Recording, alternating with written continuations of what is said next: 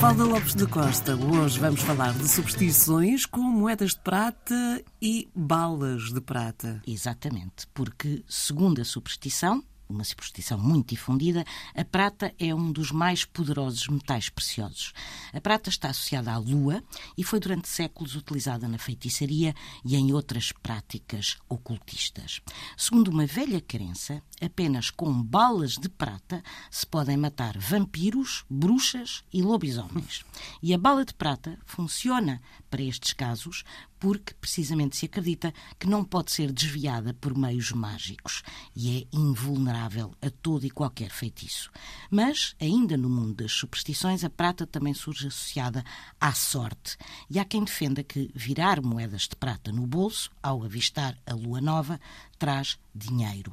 E diz também que os construtores de navios tinham o hábito de colocar uma moeda de prata sob o mastro das embarcações para precisamente dar sorte. E por fim, há também quem acredite que uma forma infalível de salvaguardar as casas de um eventual incêndio é colocar, enterrar duas moedas de prata junto à lareira. E agora que já não funcionamos com prata nas moedas, como é que fazemos? Não sei.